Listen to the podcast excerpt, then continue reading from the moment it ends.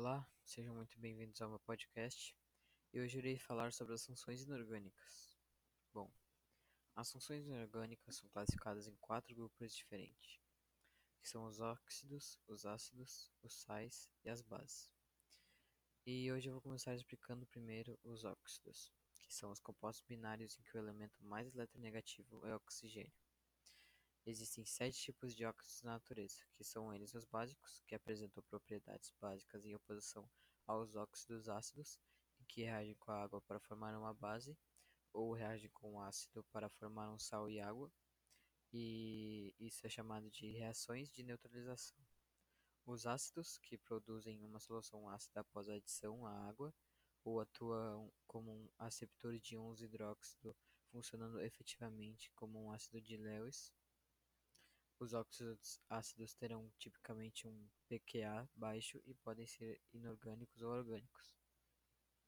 Tem os anfóteros, que em determinados momentos comportam-se como óxidos ácidos e em outros como os óxidos básicos. Os óxidos ácidos são aqueles que reagem como uma base e geram água e um sal. Já os óxidos anfóteros só reagem com ácidos ou bases fortes. Tem os neutros, que são aqueles óxidos que não reagem com ácidos, bases e nem com água. Eles são formados por ametais e possuem um caráter covalente. Os mistos, que comportam-se como se fossem resultado da combinação de dois óxidos de um mesmo elemento químico.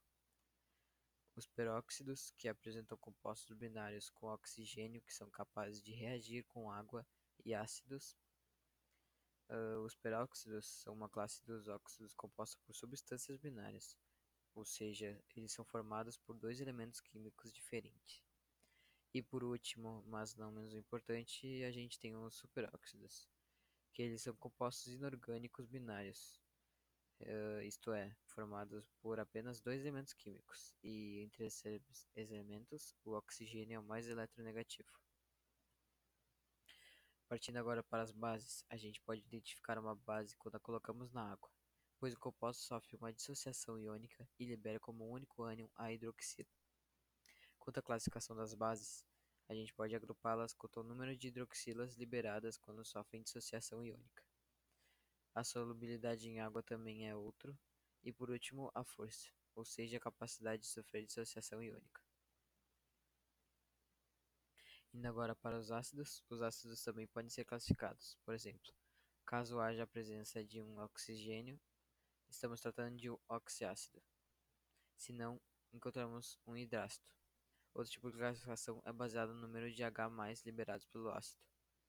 Se for o caso de surgir apenas um cátion H na ionização, a gente tem um monoácido.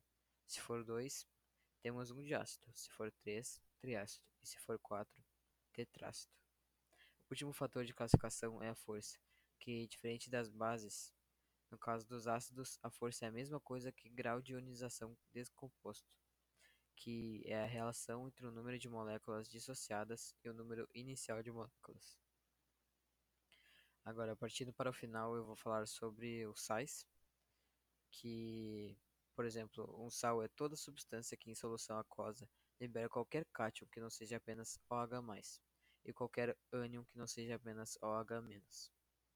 Quanto às classificações, existem apenas cinco tipos de sais, que são eles o sal neutro, que é um produto da neutralização total de um ácido ou de uma base.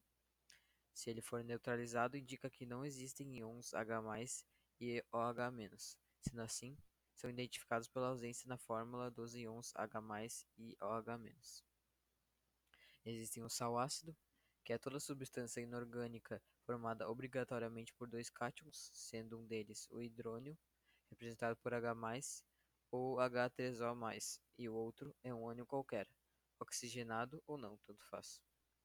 Tem o sal básico, que apresenta o ânion OH- em sua composição, o sal hidratado, que é um sal que os íons do composto incorporam moléculas de água em seus retículos cristalinos, fazendo assim as moléculas passarem a entregar o cristal salino.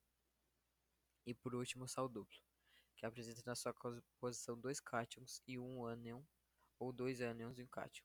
Se ele apresentar dois cátions, é chamado de sal duplo Quanto ao cátion, se apresentar dois ânions, é chamado de sal duplo quanto ao ânion. Uh, e esse foi o meu podcast. Eu espero não ter esquecido de nada importante. E é isso. Obrigado por ouvir até aqui.